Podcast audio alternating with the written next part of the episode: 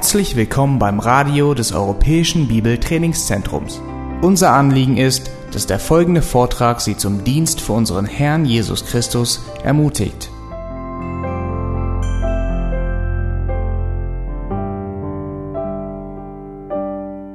Wir feiern heute den ersten Advent und äh, diejenigen von euch, die diese Gewohnheit des Christentums kennen. Sie geht zurück einige Jahrhunderte. Ich war selbst überrascht, wie lange, und zwar bis ins sechste Jahrhundert.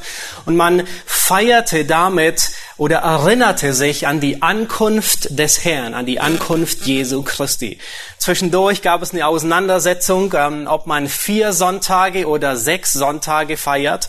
Und da schlussendlich hat man sich geeinigt auf vier Sonntage, weil diese vier Sonntage ähm, symbolisch die vier Jahrtausende der Menschheitsgeschichte repräsentieren, um auf den Erlöser zu warten. Und in diesem Sinne ist es eine gute Erinnerung. Heute feiern wir Advent meistens ähm, mit in, in zweierlei Hinsicht. Auf der einen Seite, wir erinnern uns, dass die Menschheit gewartet hat auf ihn und wir erinnern uns, dass wir immer noch auf ihn warten. Das heutige Kapitel, das wir uns anschauen werden aus 1. Mose 38, vielleicht habt ihr schon ein bisschen reingeschaut, ähm, entweder in die Bibel, vielleicht kennt ihr es. Ob ihr es glaubt oder nicht, aber es ist tatsächlich ein passendes Kapitel für den ersten Advent. Und ich mache keinen Scherz. Es ist wirklich ein äußerst passendes Kapitel darüber. Es ist ein sehr, sehr dunkles Kapitel. Es ist auf den ersten Blick ein unglaublich dunkles Kapitel, das sich einreiht mit den anderen Kapiteln aus 1. Mose, mit 1. Mose 3, dem Sündenfall, mit 1. Mose 8 und 9, ähm, der Sintflut, mit 1. Mose 19, der Geschichte von Sodom, von Lot und seinen Töchtern, mit 1. Mose 34, mit Dina und Sichem. Aber überall dort, wo die Finsternis so dunkel ist, dass man sie mit der Hand greifen kann, dort strahlt die Herrlichkeit Gottes umso heller. Und das ist, was wir heute sehen wollen. Die Herrlichkeit Gottes in diesem Kapitel. Und sie ist zu sehen. Sie ist da. Und das ist mein Ziel äh, mit uns heute Morgen.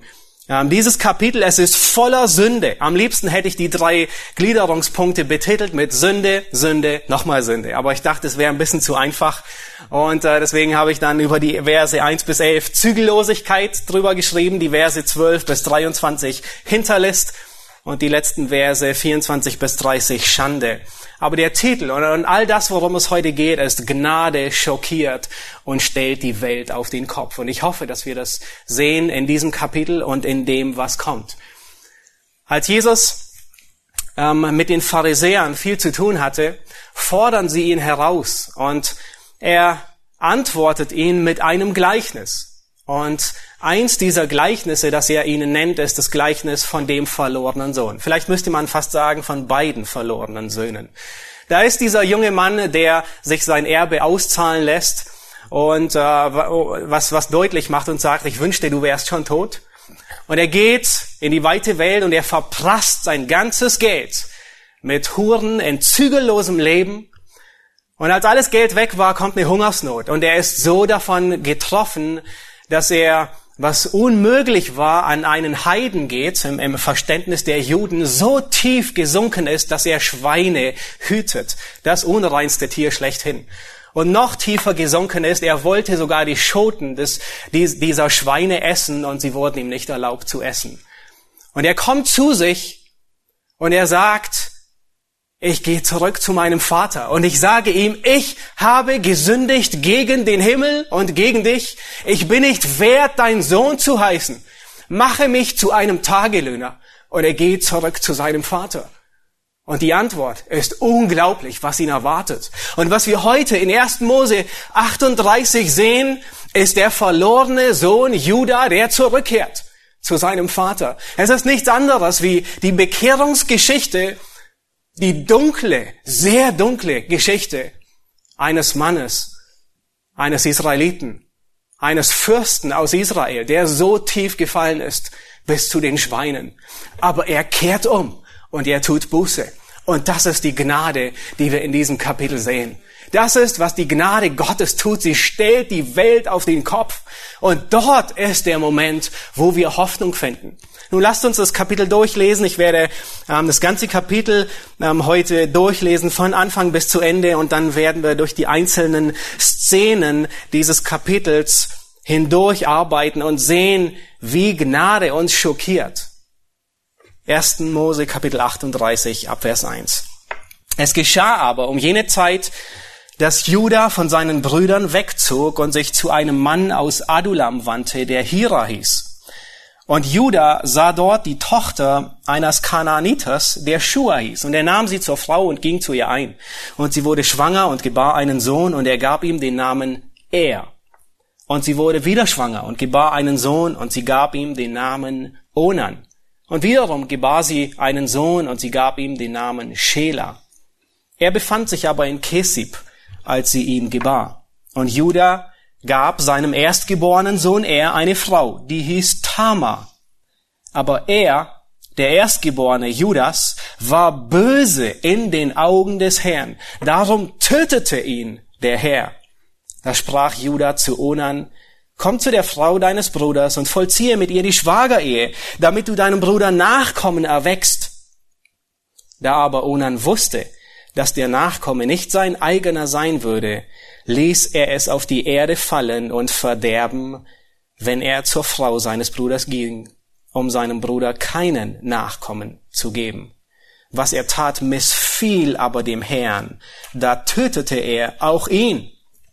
Da sprach Judah zu Tamar, der Frau seines Sohnes, bleibe als Witwe im Haus deines Vaters, bis mein Sohn Schela erwachsen ist. Er dachte, vielleicht könnte auch er sterben wie seine Brüder. So ging Tamar hin und blieb im Haus ihres Vaters. Als nun viele Tage verflossen waren, starb die Tochter Schuas, die Frau Judas. Und nachdem Judah ausgetrauert hatte, ging er hinauf zu seinen Schafherden nach Timna, er und Hira, sein Freund aus Adulam. Da wurde der Tamar berichtet, siehe, dein Schwiegervater geht hinauf nach Timna, um seine Schafe zu scheren. Da legte sie die Witwenkleider ab, bedeckte sich mit einem Schleier und verhüllte sich und setzte sich ans Tor von Enaim am Weg nach Timna, denn sie sah, dass Schela erwachsen war und sie ihm nicht zur Frau gegeben wurde. Als nun Judah sie sah, glaubte er, sie sei eine Hure, denn sie hatte ihr Angesicht bedeckt. Und er bog ab zu ihr an den Weg und sprach, Lass mich doch zu dir kommen, denn er wusste nicht, dass sie die Frau seines Sohnes war. Sie antwortete, was willst du mir geben, wenn du zu mir kommst? Er sprach, ich will dir einen Ziegenbock von meiner Herde schicken. Sie antwortete, so gib mir ein Pfand, bis du ihn mir schickst. Er sprach, was willst du, dass ich dir zum Pfand gebe? Sie antwortete, deinen Siegelring und deine Schnur und deinen Stab, den du in deiner Hand hast. Da gab er es ihr und ging zu ihr ein, und sie wurde von ihm schwanger. Und sie machte sich auf und ging hin und legte ihren Schleier ab und legte ihre Witwenkleider an. Judah aber sandte den Ziegenbock durch seinen Freund, den Adulamiter, um das Pfand von der Frau zurückzuerhalten. Aber er fand sie nicht. Da fragte er die Leute an jenem Ort und sprach, wo ist die Tempelhure, die bei Enaim am Weg saß? Sie antworteten, es ist keine Tempelhure hier gewesen. Und er kam wieder zu Judah und sprach, ich habe sie nicht gefunden. Dazu sagen die Leute an jenem Ort, es sei keine Tempelhure dort gewesen. Judah sprach, so soll sie das Pfand für sich behalten, damit wir nicht in Verruch geraten. Siehe, ich habe den Bock geschickt, aber du hast sie nicht gefunden. Und es geschah nach etwa drei Monaten, da wurde dem Judah berichtet, deine Schwiegertochter Tamar hat Hurerei getrieben und siehe, sie ist von der Hurerei auch schwanger geworden. Da sprach Judah, führt sie hinaus, damit sie verbrannt werde. Und als man sie hinausführte, schickte sie zu ihrem Schwiegervater und ließ ihm sagen, von dem Mann bin ich schwanger geworden, dem das gehört. Und sie sprach, erkenne doch, wem gehört dieser Siegelring und die Schnur und der Stab? Da erkannte es Judah und sprach, sie ist gerechter als ich. Denn ich habe sie nicht meinem Sohn Schela gegeben. Und er hatte hinfort keinen geschlechtlichen Umgang mehr mit ihr. Und es geschah, als sie gebären sollte, siehe, da waren Zwillinge in ihrem Leib. Und es geschah, als sie gebar, da kam eine Hand heraus, da nahm die Hebamme einen roten Faden und band ihn darum und sprach, der ist zuerst herausgekommen. Als dieser aber seine Hand wieder hineinzog, siehe, da kam sein Bruder heraus. Und sie sprach, warum hast du dir einen solchen Riss gemacht? Und man gab ihm den Namen Peres. Danach kam sein Bruder heraus, der den roten Faden um die Hand hatte, und man gab ihm den Namen Serach. Nun, was für eine Geschichte. Manchmal würden wir uns fast entschuldigen für ein solches Kapitel, das in dem Wort Gottes geschrieben steht, nicht wahr? Aber es gibt nichts zu entschuldigen. Und wir müssen uns daran sogar erinnern, dass Mose diese Worte vorgelesen hat vor den Ohren des ganzen Volkes, wo Mann und Frau vom Kind bis zum Greisen alle versammelt waren. Dies ist ein düsteres Kapitel, ein dunkles Kapitel auf den ersten Blick. Und wenn man nur dieses Kapitel sieht, von Anfang bis Ende, dann ist es zu Recht, dass man verzweifelt. Aber wir dürfen die Bibel niemals nur von Vers bis Vers, von Kapitel Anfang bis Kapitel Ende studieren, sondern es muss immer darüber hinausgehen, den ganzen Kontext. Und manchmal kann es sein, dass der Kontext dieses Kapitels in ein anderes Buch hineingeht oder sogar bis ins Neue Testament. Und das ist, was wir uns heute ansehen werden. Wir werden gegen Ende sehen, dass der Kontext dieses Kapitels bis ans Ende vom ersten Buch Mose geht. Ja, sogar bis ins Buch Ruth und sogar bis ins, bis in Matthäus Kapitel 1. Das Drama, das wir in diesem Kapitel sehen, ist äußerst dunkel und schwarz. Aber was dahinter zu sehen ist, die Kulisse, auf der dieses Drama stattfindet, ist die Gnade Gottes. Die Kulisse hinter all diesem Geschehen ist die Güte und die Gnade Gottes, die in allen Farben sichtbar wird und deutlich wird. Nun, warum ist dieses Kapitel hier? Warum ist es ausgerechnet hier? Wir hatten vorhin, Ralf hat über das letzte Kapitel gepredigt, 1. Mose 37, ähm, wo Josef seine Brüder sucht und er nach Dothan kommt und ähm, er, er findet sie nicht. Ja, wir erinnern uns an seine Träume. Er wollte der Erstgeborene sein und seine Brüder hassen ihn alle und sie sehen ihn kommen und sagen, siehe, da ist der Träumer und sie werfen ihn in die Grube, wollen ihn umbringen. Und äh, dann ist Judah derjenige, der sagt, nun, was haben wir davon? Lass uns ihn wenigstens verkaufen. Und das nächste Kapitel, Kapitel 39, geht weiter mit Josef in Ägypten. Und der Rest von 1. Mose widmet sich dem großen Thema von Josef in Ägypten. Was um alles in der Welt macht 1. Mose 38 hier. Ja, 37 und 39, die würden gut zusammenpassen, nahtlos aneinander passen. Warum um alles in der Welt ist 1. Mose 38 hier mittendrin? Und viele liberale Theologen und Bibelkritiker, sie sagen, es ist ein Versehen. Ähm, es ist etwas hineingekommen, was, was, was aus einer unterschiedlichen Quelle stammt. Es passt nicht hinein. Aber wisst ihr was? Wenn wir gründlich die Schrift lesen, stellen wir fest, dass 1. Mose 38 an dem Ort ist, wo Gott es haben wollte. Der Meister der Literatur und Geschichtsschreibung, er hat es hier platziert. Und zwar um eine Pause zu machen um deutlich zu machen, das, was jetzt kommt, ist wichtig für später. Gott hat es schon mal getan. Äh, eine kurze Begebenheit bei dem, bei Abraham und Sodom und Gomorra und dem Krieg und dem, als Abraham dem König von Sodom begegnet. Hier macht Gott auch eine kurze Pause und wendet den Blick weg auf Abimelech, nur um sicherzustellen, er ist wichtig und dann kommt er wieder zurück, die Kamera schwenkt zurück und es geht weiter. Und was hier geschieht, ist genau dasselbe. Dieses Kapitel, die meisten Ausleger sind sich, sind überzeugt davon, dass dieses Kapitel in der Zeit geschieht zwischen Kapitel 37 und dem Zeitpunkt, als Judah wieder nach Ägypten geht, um dort seinem Bruder zu begegnen der aber in diesem Fall der zweite Mann von Ägypten ist. Ähm, es sind genau 22 Jahre ab dem Moment, wo Mose, äh, Josef mit 17 Jahren nach Ägypten verkauft wird, 22 Jahre vergehen, bis er seine Brüder wieder sieht in der Hungersnot im zweiten Jahr. Und er sagt, es sind noch fünf Jahre Hungersnot, kommt alle nach Ägypten. Und die meisten sind sich einig darüber, dass diese Begebenheit in diesen 22 Jahren geschieht. Ähm, das heißt, wir müssen uns vor Augen halten, was hier wirklich geschieht. Warum dieses Kapitel? Dieses Kapitel macht nicht nur eine Pause, sondern dieses Kapitel, es zeigt uns den Wandel von Juda auf. Ja, wir hatten gesehen, Kapitel 37, alle hassen Josef. Er war der Lieblingssohn von der Lieblingsfrau. Er wollte herrschen und mit seinen beiden Träumen, ähm, wo er deutlich machte, dass sich alle vor ihm niederbeugen und dem bunten Leibrock, spielt er ihnen ziemlich in die Karten, dass sie ihn noch mehr hassen. Und er macht damit deutlich, ich bin der Erstgeborene. Ja, er war nicht der Erstgeborene, aber er wollte diese Vorrangstellung haben. Und seine Brüder, als er, als, sie, als er sie besucht, sie werfen ihn in den Brunnen, um ihn umzubringen. Und das Einzige, was wir von Judah bis jetzt erfahren, ist, dieser, diese wenigen Verse aus dem letzten Kapitel, Vers 26 und 27, Judah sagt, was gewinnen wir davon, dass wir unseren Bruder töten und sein Blut vergießen? Kommt, wir wollen ihn wenigstens den Ismaeliten verkaufen und nicht selbst Hand an ihn legen. Das ist alles, was wir bis jetzt über Judah wissen. Er ist selbstsüchtig und er ist pragmatisch. Nun, wie schlagen wir das meiste raus, ohne dass wir uns die Hände schmutzig machen und Hand an ihn legen?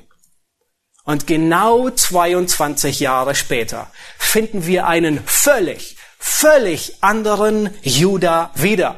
In Kapitel 43 und in Kapitel 44, da reist Juda mit seinen Brüdern nach Ägypten hinab, als diese große Hungersnot auch im Land Kanaan war. Und nur in Ägypten gab es Korn. Und sie reisen das erste Mal zurück und äh, äh, Simeon muss dort bleiben. Und äh, sie, sie, sie wollen nicht nochmal hinunterreisen, weil diesmal müssen sie Benjamin mitbringen. Und Jakob will sie nicht gehen lassen. Und die Umstände sind so hart, dass sie, dass das Jakob nichts anderes übrig bleibt und sagt, nun, ihr müsst hingehen. Und Judah ist es, der dieses Mal das Wort ergreift und sagt, ich bin Bürger für meinen so sehr geliebten Bruder Benjamin von der, von deiner Lieblingsfrau. Nun, ich hoffe, ihr versteht diesen Sarkasmus. Benjamin war der Bruder von Josef. Genauso wenig geliebt wie Josef. Aber irgendetwas hat sich bei Judah geändert. Und er wird Bürger für diesen Bruder von der Frau, die er nicht leiden kann. Und es geht sogar weiter. Sie reisen das zweite Mal nach Ägypten hinab und kommen wieder zurück. Und Josef hat mit Absicht seinen Kelch im Sack von Benjamin liegen lassen. Und es kommt heraus, und er sagt, der, der, der Bote, der das überbringt, der Diener Josef sagt, nun, ihr könnt alle gehen, aber bei dem, wo der Kelch gefunden wird, der ist mein Sklave. Und er wird bei Benjamin gefunden. Und hier ist es Judah, der ein halbes Kapitel, in Kapitel 44, das Wort ergreift und die ganze Geschichte erzählt und sagt, Herr, wir sind Diener eines Knechtes. Der erste ist von uns gegangen und wir wissen nicht mehr, ob er da ist. Und wir bringen die Haare unseres Vaters in den Tod, ins Grab, wenn wir diesen Benjamin nicht wieder zurückbringen. Ich bleibe an seiner Stelle. Ein vollkommen anderer Judah nach 22 Jahren. Warum? Weil das Ende von Kapitel 38 wahrscheinlich wenige Monate war, bevor sie nach Ägypten ziehen. Das Ende von Kapitel 38 ist wahrscheinlich kurz bevor sie das zweite Mal nach Ägypten hinabziehen. Und es zeigt auf, hier ist ein anderer Judah, ein bekehrter Judah, ein neuer Judah. Dieses Kapitel ist hier an diesem Platz aus noch einem Grund. Und zwar, um deutlich zu machen, dass wir uns hier in einer, man könnte fast sagen, Wasserscheide befinden oder an einem Scheideweg. Bis jetzt wurde immer gesagt, wurde immer der Segen des Erstgeborenen weitergegeben mit der Verheißung des Messias und mit der Verheißung, dass Könige aus dir kommen werden. Und dieses Kapitel trennt nun auf einmal die Linien. Ab diesem Kapitel sehen wir, dass Josef zwar die Segnungen des Erstgeborenen bekommt, aber ab diesem Kapitel wird deutlich, dass die Linie des Messias durch einen anderen kommen wird, nämlich durch Juda. Und dieses Kapitel deutet es an. Dieses Kapitel ist wie eine Pause, das das einblendet. Ab hier geschieht etwas anderes. Wie kommt Judah in diese messianische Linie hinein? Ruben hat sich disqualifiziert, er hat mit Bilha geschlafen. Simeon und Levi, sie haben sich disqualifiziert, sie rotten eine ganze Stadt aus, meuch hinter, sie meucheln die Menschen nieder. Nun, was würden wir nach diesem Kapitel sagen? Judah ist das Vorzeigebeispiel. Nein, Judah hat sich disqualifiziert. Vollkommen. Und dieses Kapitel ist hier, um uns zu schockieren, um dich und mich zu schockieren. Es zeigt auf, dass diejenigen, die unwürdig sind, die es nie verdient haben, Segen empfangen werden. Dieses Kapitel ist hier, um uns aufzuzeigen, dass Gottes Wege anders sind wie unsere Wege. Dieses Kapitel ist hier, um uns aufzuzeigen, dass Gnade die Welt auf den Kopf stellt. Gnade hat andere Werte andere Maßstäbe, wie wir uns das vorstellen. Nun lasst uns mit den ersten elf Versen beginnen und sie malen uns ein ziemlich dunkles Bild von Judah. Vers 1 sagt, um jene Zeit zog Judah von seinen Brüdern weg und es ist wahrscheinlich anschließend gleich an, ähm, an Kapitel 37 die Begebenheit, dass Josef nach Ägypten verkauft wurde. Vielleicht konnte Judah die Trauer seines Vaters nicht mehr ertragen und er hatte es satt, jeden Tag dieselbe Leier zu hören. Vielleicht, wahrscheinlich auch, ähm, hat ihn sein schlechtes Gewissen geplagt. Er sieht seinen Vater leiden und er weiß ganz genau, warum er so leidet. Nun, er zieht weg von seiner Familie, er trifft auf einen Mann aus Adulam mit Namen Hiram und dieser Mann, er wird ein guter Freund von Judah. Und was wir in diesem Kapitel sehen, ist, Judah ist wirklich wie der verlorene Sohn. Er gerät immer tiefer in den Sog der Sünde und die Tentakeln der Sünde, sie halten ihn fest. Er trifft hier auf eine kananitische Frau, ihr Name wird nicht gerannt. Kurzerhand heiratet er sie, kurz entschlossen, und will das Leben in vollen Zügen genießen. Und was ist daran so merkwürdig? Sie ist eine Kananiterin. Der Text hebt es sogar hervor. Er nennt nicht ihren Namen, aber ihre Herkunft. Das war keine gute Idee. Ähm, das ist genau der Grund, warum Abraham und Isaac auf keinen Fall eine kananitische Frau für ihren Sohn heiraten wollten. Nicht nur, weil man eine Frau heiratet, nein, nein, nein, sondern man heiratet mit der Frau eine ganze Menge mit. Man heiratet die Familie mit, man heiratet zum Teil eine Religion mit, man heiratet die Weltanschauung dieser Frau mit. Aber für Judah war, war das richtig, was ihn glücklich macht. Und ihn hat es glücklich gemacht, diese Frau zu heiraten, und für ihn war das richtig. Das, was ihn glücklich macht, das, was sich gut anfühlt, das ist richtig. Kommt uns das irgendwie bekannt vor? Es hat sich nicht viel geändert. Um genau zu sagen, nichts hat sich geändert in unserer Zeit ist genau das, was uns glücklich macht, was sich richtig anfühlt, das ist richtig. Das ist gut nachzufolgen. Aber wir sehen, es trifft nicht zu.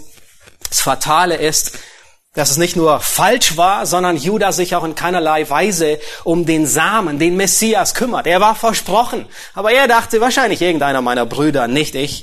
Judah ist es vollkommen gleichgültig, was aus der Messias-Linie wird. Er kümmert sich gar nicht darum. Und sein Leben ist fürchterlich. Er, er verdient es nicht. Die Schrift hält die Details über seine Frau sehr kurz. Wir wissen nicht, ob es eine gute oder eine schlechte Ehe war. Ähm, das Einzige, was wir wissen, ist, dass sie ihm drei Söhne geboren hat. Den ersten mit Namen Er, also man kann sagen, er heißt er. Ähm, den zweiten mit Namen Onan, und den dritten mit Namen Schela. Sehr wahrscheinlich sind sie alle sehr kurz hintereinander geboren. Ja, wir erinnern uns, er hat quasi diese Frau genommen und die Söhne bekommen und die Söhne haben geheiratet in dieser Zeitspanne von 22 Jahren. Und äh, es ist gut möglich, weil wir sehen, äh, wir haben, äh, werden im, im nächsten Kapitel werden wir feststellen, dass viel früher damals geheiratet wurde. Die Zeit der Patriarchen, die so spät geheiratet haben, nimmt mehr und mehr ab.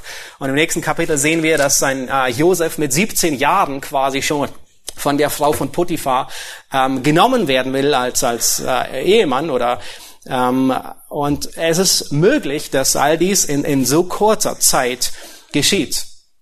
Nun, Mose, er berichtet uns hier wenig über die Frau und, und die Kamera schwenkt über und, und berichtet uns über die Söhne. Er, also nicht er, sondern er, der Name er, ähm, der erste Sohn, er heiratet. Judah nimmt für seinen erstgeborenen Sohn er eine Frau mit Namen Tamar. Und er, mit Namen er, er war so gottlos, dass der Herr, das Jahwe, ihn tötet. Der Grund wird hier nicht genannt. Wir wissen nicht, ob es der Einfluss seiner kananitischen Mutter war. Wir wissen nicht, ob er Gebräuche der Kananiter annahm. In Vers 7 heißt es lediglich, er war böse in den Augen des Herrn. Darum tötete ihn der Herr. Und hier ist sogar ein Wortspiel. Im Hebräischen heißt sein Name er, ähm, das ist Ayin und Resh, also diese zwei Worte A und R, Ar.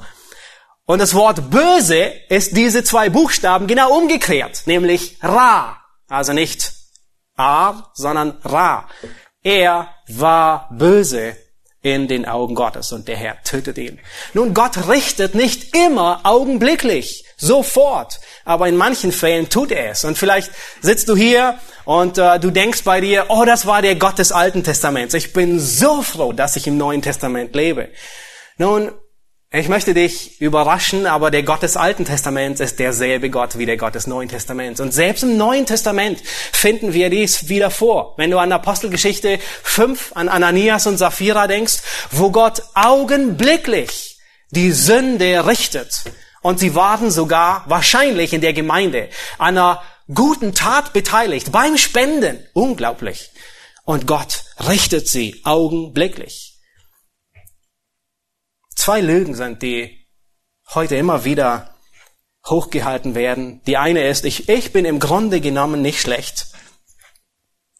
Und jeder Mensch ist im Grunde genommen gut, er hat einen guten Kern. Und die zweite Sünde, die so weit verbreitet ist, ist, Gott ist ein so liebender Gott, er wird nicht bestrafen. Nun lass mich dir eine Frage stellen. Als Gott Milliarden von Menschen in 1. Mose 7, 8 und 9 hinweg raffte, war er ein lebender Gott? Er war ein lebender Gott. Nun, vielleicht sagst du, das ist das Alte Testament. Lass uns ins Neue Testament gehen. Lass uns in die Offenbarung gehen. In das, was noch kommt. In das, was noch aussteht. Die ganzen Zornesschalen, die Gott herabbringen wird. Das ist auch ein lebender Gott. Aber gleichzeitig ein gerechter und ein heiliger Gott. Nun, er wird von Gott getötet. Und nun kommt der zweite Sohn Onan. Bei ihm erfahren wir ein bisschen mehr darüber, warum Gott ihn umbringt. Judah sagt zu seinem zweitältesten Sohn, vollziehe die Schwagerehe.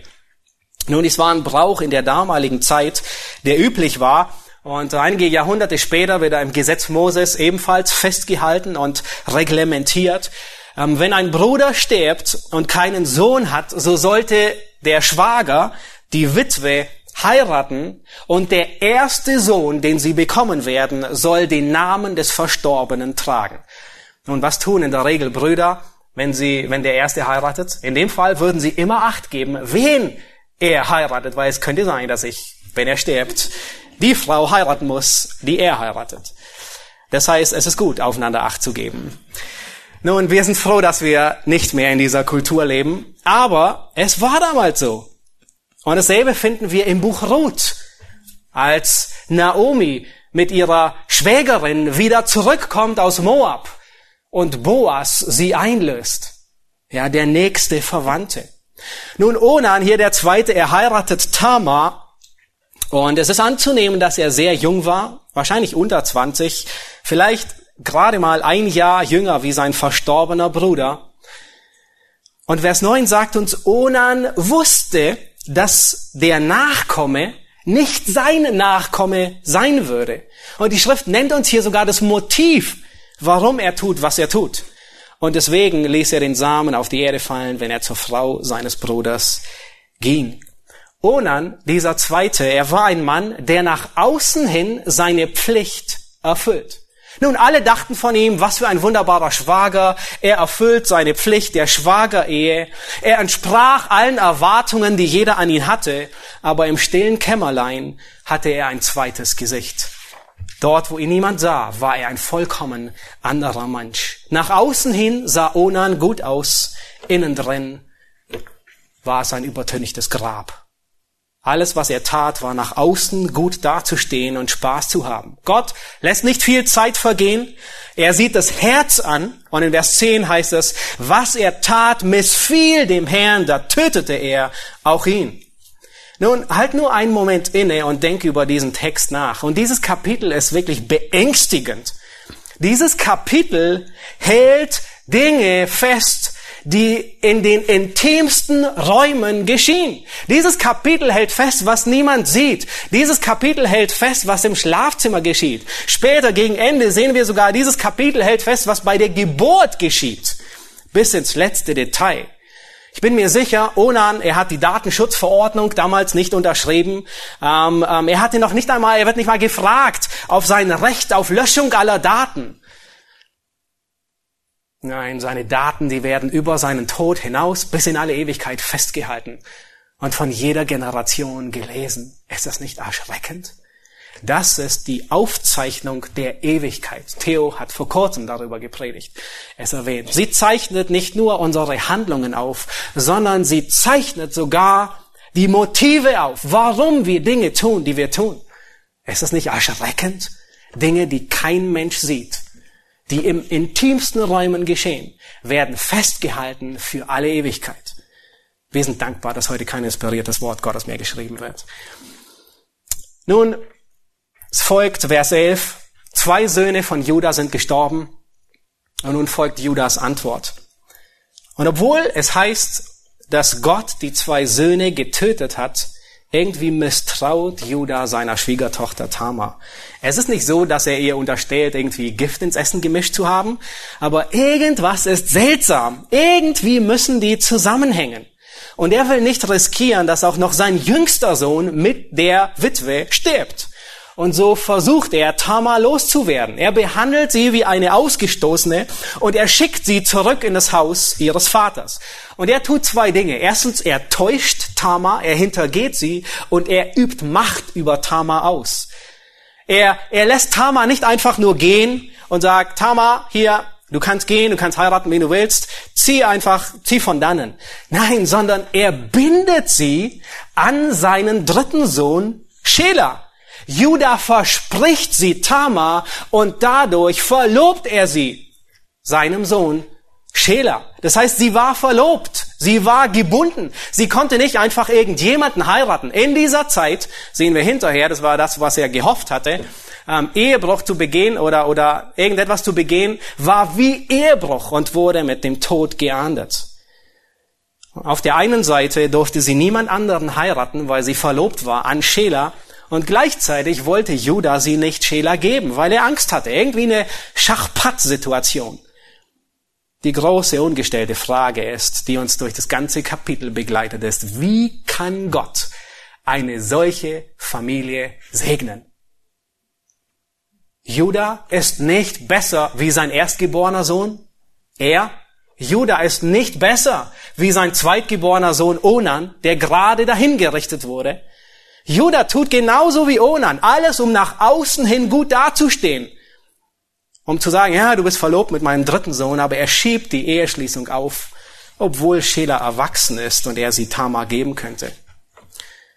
Nun beginnt Vers 12 die nächste Szene und wir sehen die Hinterlist Tamars.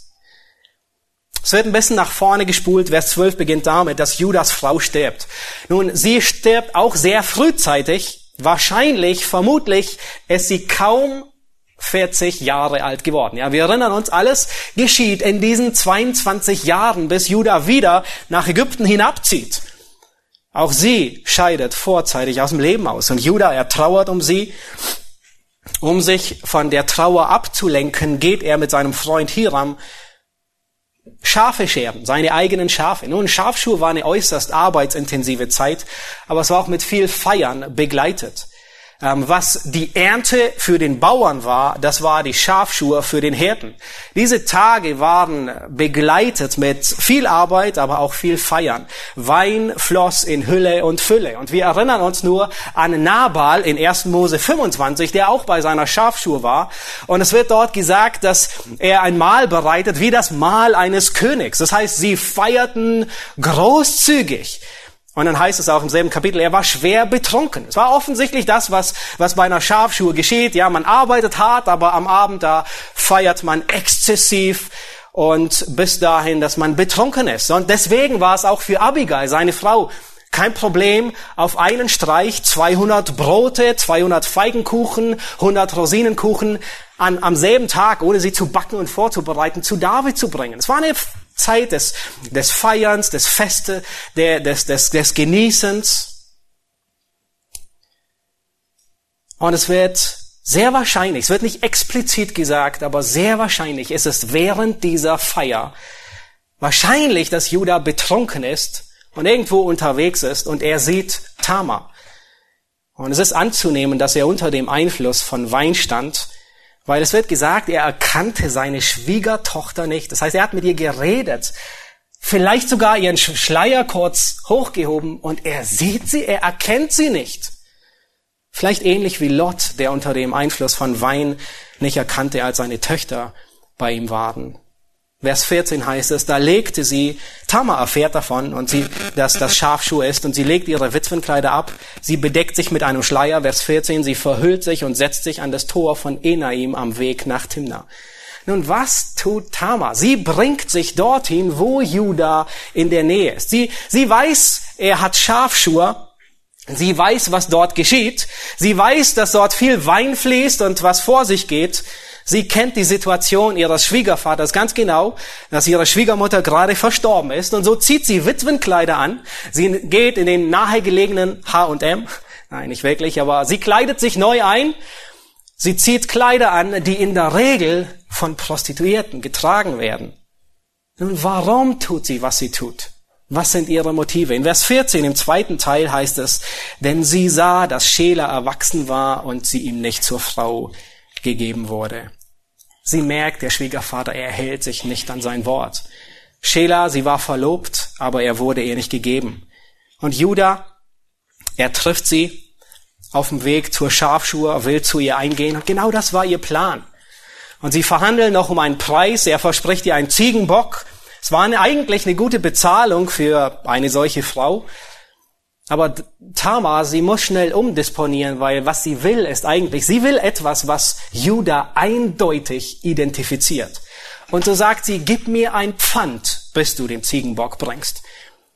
Und sie bittet um drei Dinge, den Siegelring, die Schnur und den Stock. Der Siegelring war in der Regel ein, wie ein ähm, wie ein Identifikationscode oder wie der, wie der Personalausweis, der an einer Schnur in der Regel am Hals getragen wurde. Das heißt, Judah gab ihr seine Identität und er gab ihr den Stock, der wahrscheinlich nicht nur einfach ein, irgendein Stock, sondern ein sehr persönlicher, verzierter Stock, der auch zum Gehen und zum Treiben von Herden benutzt wurde.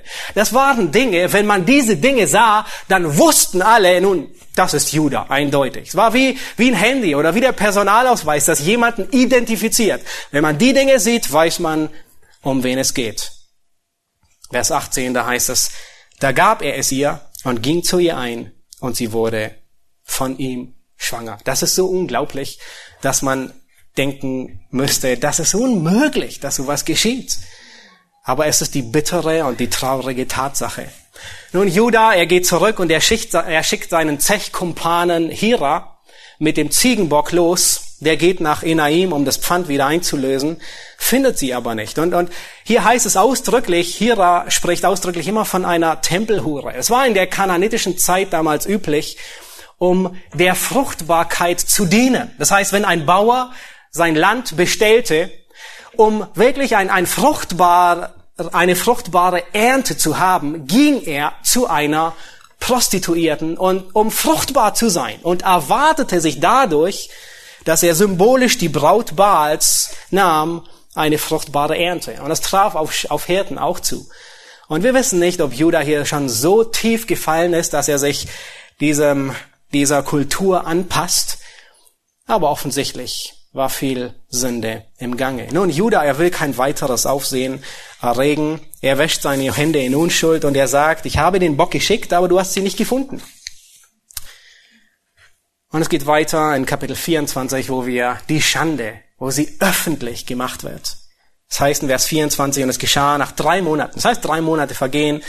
Der wird Judah berichtet, deine Schwiegertochter Tamar hat Hurerei getrieben und siehe, sie ist von der Hurerei auch noch schwanger geworden. Und Judah sprach, führt sie hinaus, damit sie verbrannt werde. Nun, auf einmal ist Judah ein Freund der Gerechtigkeit. Unglaublich, aber es ist fast schon lächerlich und traurig. Und dies hatte Judah sehr stark in die Karten gespielt. Wir wissen nicht, ob er etwas sich in dieser Art gewünscht hatte, aber auf jeden Fall war er das Problem los. Er musste Tamar, wo er nicht sicher wusste, ob es mit rechten Dingen zugeht, nicht mehr seinem dritten Sohn Schela geben und musste nicht mehr um sein Leben fürchten.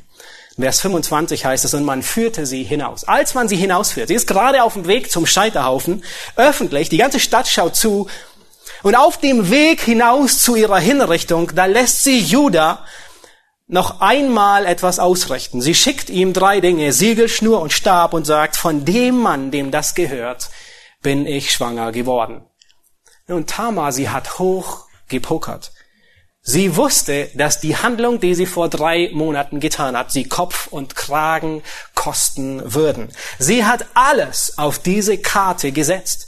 Sie wusste wahrscheinlich, dass es so ausgehen würde. Deswegen hatte sie sich das Pfand geben lassen. Sie war vorbereitet. Und dennoch war ein gewisses Restrisiko dabei. Was würde geschehen, wenn Judah es leugnen würde? Was würde geschehen, wenn er es leugnet, nur um seine Haut zu retten? Dann würde sie hingerichtet werden. Und es ist fast so, als würde die Musik bei diesem Vers anhalten. Die Pause, die ganze Spannung ist, was kommt jetzt? Was ist die Reaktion? Schaut euch Vers 26 an. Da heißt es, da erkannte es Judah und sprach. Er erkannte die Dinge. Und es gab zwei Möglichkeiten. Er leugnet es. Er hat sich eine Ausrede ausgedacht. Aber er tut das, was richtig ist zu tun. Er sagt, sie ist gerechter als ich, denn ich habe sie nicht meinem Sohn Schela gegeben. Hier wird Judah mit seiner Schuld konfrontiert und er deckt sie nicht zu, sondern er bekennt sie. Er sagt, sie ist gerechter als ich. Nun, wenn er Tama, und wir wissen, wie gerecht Tama war, nicht wirklich gerecht, aber wenn er sagt, Tama ist gerechter wie ich, was sagt, was drückt er damit aus? Ich bin noch sündiger wie Tama. Was auch immer ihr von Tama denkt, denkt es von mir noch schlimmer. Tama war so schuldig, dass sie gerade auf dem Weg zum Scheiterhaufen verbrannt werden sollte. Nun, wenn Judah sagt, ich bin noch schlimmer wie sie, dann spricht er hier sein doppeltes Todesurteil. Judah hat auf einmal eine vollkommen richtige Sicht über sich selbst. Und dieser Moment beschreibt die Umkehr im Leben Judas. Ab diesem Moment verlässt ein anderer Judah den Ort. Dies erklärt, wie Judah von einem selbstsüchtigen Bruder zu einem selbstlosen Bruder wird, der in wenigen Monaten für Benjamin Bürger und sogar Sklave sein würde. Judah, er hasst nicht nur die Konsequenzen der Sünde, sondern er hasst die Sünde. In 2. Korinther 7 beschreibt Paulus diese weltliche Betrübnis über Sünde. Und er sagt, es gibt weltliche Betrübnis. Das ist, wenn jemand einfach nur durch Sünde betrübt ist, wenn er erwischt wird oder besonders, wenn ihm die Konsequenzen der Sünde leid tun. Aber es gibt Gott gewollte Betrübnis von Sünde. Und dort heißt es, die bewegt Buße zum Heil. Das heißt, echte Buße wirkt Befreiung. Echte Buße führt zur Rettung. Und genau das ist, was Judah hier erfährt. Er erfährt Römer 2, Vers 4, wo es heißt, verachtest du den Reichtum seiner Güte? Weißt du nicht, dass dich Gottes Güte zur Buße leitet? Judah, er beschönigt nichts. Er verteidigt sich nicht selbst. Er sagt nicht, ich dachte, es wäre eine Hure. Er sagt nicht, sie hat mich betrogen. Er sagt nicht, ich war nicht mehr verheiratet nichts dergleichen, sondern er bekennt und sagt, ich bin noch schlimmer. Ich bin noch ungerechter. Hier erfährt Judah, was es bedeutet, dass Gott dem Hochmütigen widersteht, aber dem Demütigen Gnade gibt. Hier handelt Judah wie der Zöllner, der an seine Brust schlägt im Tempel, der nicht seine Augen aufheben kann und sagt, Gott sei mir Sünder gnädig. Und Jesus sagt über den, der ging gerechtfertigt hinab in sein Haus. Nun, Tamar, sie bekommt Zwillinge. Sie ist eine Frau, die zwei Gottlose beerdigt hat. Sie ist eine Frau, die von ihrem Schwiegervater hintergangen wird. Sie war verlobt, aber es kam nie zur Hochzeit. Ähm, sie erschleicht sich ähm, die Kinder mit Hinterlist. Warum tut sie, was sie tut? Wir wissen es nicht. Vielleicht war sie wie Rahel, ein Kind um jeden Preis. Vielleicht war mehr dahinter. Wir wissen es nicht. Wir werden es in der Ewigkeit erfahren. Darauf könnt ihr euch schon freuen. Aber sie wird schwanger und sie bekommt sogar Zwillinge. Nun, wenn man mit ersten Mose vertraut ist, dann könnte man schon erahnen, dass bei dieser Geburt auch irgendetwas Merkwürdiges passiert, etwas was Ungewöhnliches. Und genau das trifft zu. Als sie gebar, kommt eine Hand heraus. Nun, das ist nicht genau das, was eine Hebamme sehen will während der Geburt, ähm, aber der Geburtsprozess, der beginnt.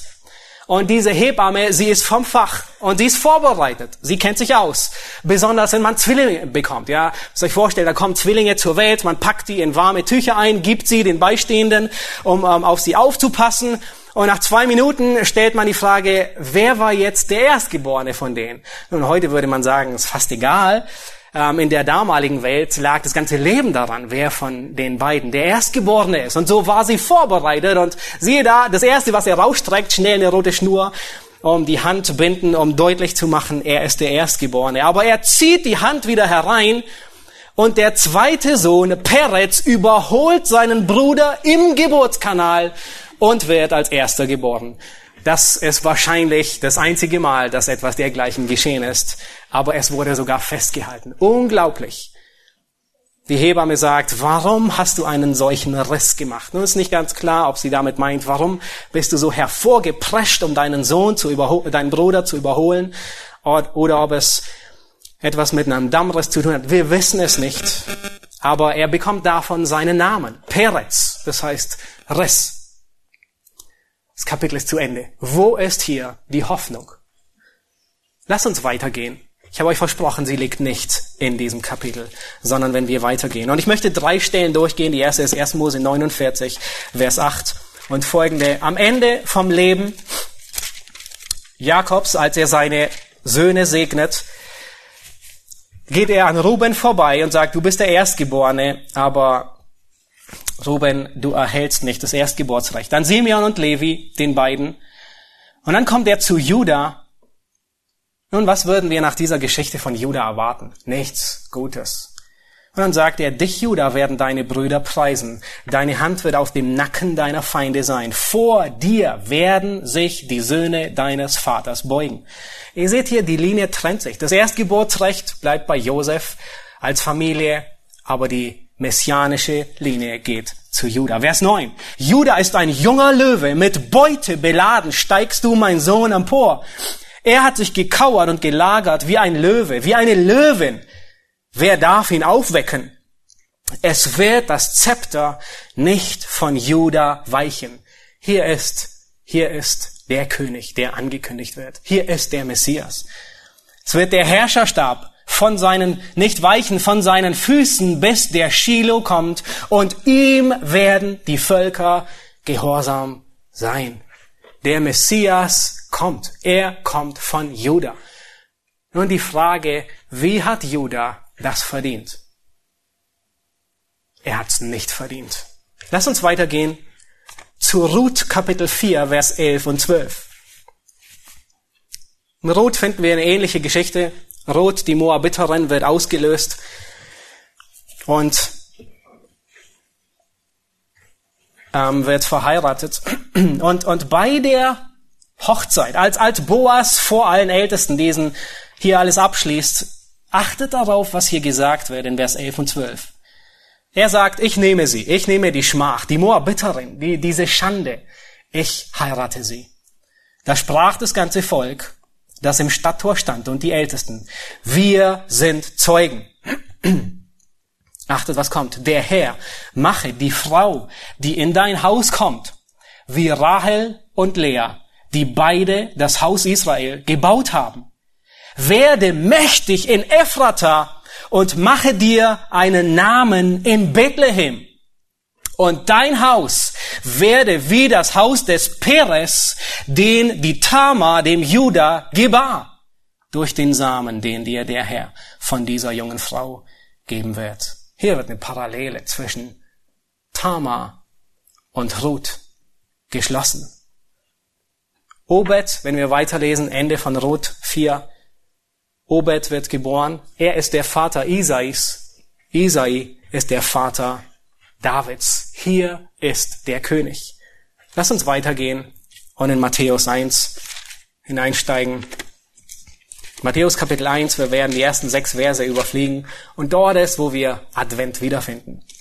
Matthäus Kapitel 1. Das heißt die Geschlechtsregister Jesu Christi, Vers 1. Dann heißt es, Vers 2, Abraham zeugte Isaac, Isaac zeugte Jakob, Jakob zeugte den Judah und seine Brüder. Und jetzt achtet in Vers 3, was hier gesagt wird. Judah zeugte den Peres und den Serach mit der Tama. Peres zeugte Hezron und so weiter. Wir gehen zu Vers 5, da heißt es, Salmon zeugte Boas mit der Rahab. Achtet darauf, welche Frauen hier genannt werden, wie viele Frauen hier genannt werden. Salmon zeugte Boas mit der Rahab, Boas zeugte den Obed mit der Ruth. Obed zeugte Isai, Isai zeugte König Juda, äh, König David. König David zeugte den Salomo mit der Frau des Uriah. Nun, all die Frauen waren an irgendeinem Skandal beteiligt. Denken wir an Tama und Juda, denken wir an Rahab, die Hure, denken wir an Ruth, nun, sie war rechtschaffen, aber sie war eine Moabiterin, eine Nachkommen derer, wo Gott gesagt hat, die sollen nie in die Gemeinschaft Israels kommen. Sie war Nachkommen Lots. Sie war eine derer, wo die Töchter Lots in der Höhle Inzest getrieben haben. Und wir erinnern uns an Bathseba, die Frau des Uriah, wo David Uriah umbringen lässt und Ehebruch bekehrt. Und Gott nimmt diese Menschen in seinen Stammbaum. Nun, ich möchte schließen und ehe ich schließe, möchte ich, dass wir vier Wahrheiten aus diesem Kapitel lernen. Vier Wahrheiten. Die erste Wahrheit ist, Christi Herrlichkeit wird nicht geschmälert. Warum um alles in der Welt dekoriert der Gott dieser Welt, der Messias, seine Ahnengalerie mit ausgerechnet diesen Menschen? Nun, wenn du deinen eigenen Stammbaum schreiben könntest, welche Menschen würdest du nehmen, um einen tollen Stammbaum zu haben? Also ich würde wahrscheinlich, und ich denke wir alle, wir würden tüchtige, edle, tapfere, gerechte, heldenhafte Männer und Frauen nehmen und sagen, hey, das ist eine großartige Ahnengalerie. Aber Christus nimmt Sünder. Warum schämt sich Christus ihrer nicht?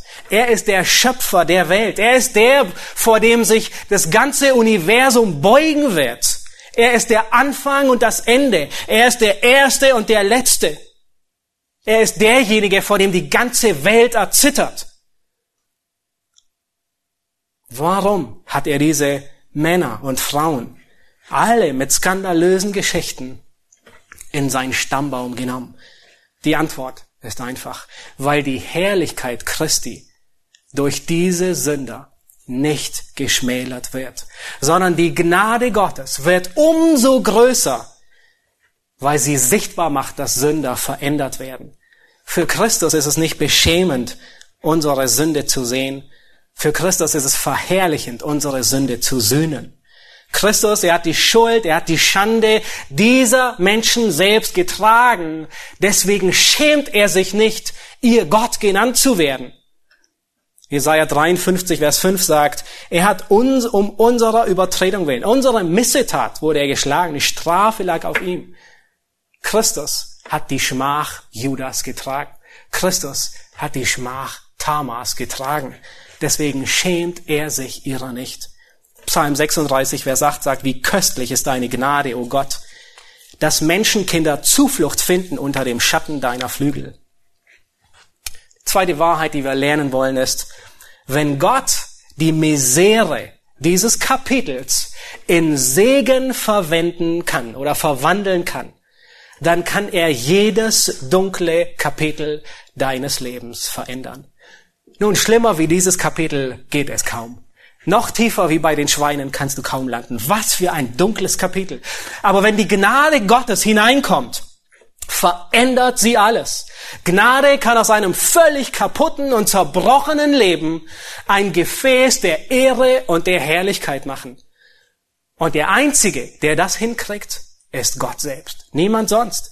Nur er kann Licht in Finsternis bringen. Nur er kann Befreiung von Sklaverei geben. Nur er kann Freude im Leid geben. Nur er kann Hoffnung geben, wo Verzweiflung ist. Nur er kann Vergebung geben, wo Schuld über den Kopf wächst. Die dritte Wahrheit, die wir lernen wollen, ist, dass wir, dass unser Verständnis von Gnade neu kalibriert werden muss. Nun, wir würden erwarten, nach all diesen Begebenheiten, wen würdet ihr erwarten, durch wen sollte der Messias kommen? Wahrscheinlich durch Josef, nicht wahr? Aber er kommt ausgerechnet von Juda. Warum? Ist Juda gerechter? Ist Tama gerechter? Nein, schlimmer geht es gar nicht mehr. In diesem Kapitel, in Kapitel 38, ist niemand, der Gnade verdient hat. Und genau das ist der Punkt der Geschichte. Hier ist niemand, der Gnade verdient hat und trotzdem erfahren sie Gnade. Und genau das ist der ganze Punkt. Dieses Kapitel muss unsere Sicht von Gnade neu justieren, neu kalibrieren. Gnade ist schockierend. Gnade stellt die Welt auf den Kopf, die Wege, die Prinzipien dieser Welt. Wenn jemand sich Gnade verdienen kann, dann ist es nicht mehr Gnade. Nun denkst du manchmal, über dich selbst oder über deinen Bruder, über den einen oder anderen, dass er ein bisschen mehr Gnade verdient oder ein bisschen weniger? Wenn wir das denken, dann haben wir Gnade falsch verstanden. Wenn wir durch, wenn wir durch die Straßen gehen und wir sehen Menschen an und denken, oh nee, der hat Gnade nicht verdient. So, wir würden nicht Gnade sagen, ja, Rettung oder was auch immer. Und wir sehen andere und sagen, Mann, das ist so ein guter Mensch, der, der, der hat's wirklich verdient. Wenn wir das sagen, haben wir Gnade nicht verstanden. Dann denken wir wie der große Bruder von dem verlorenen Sohn.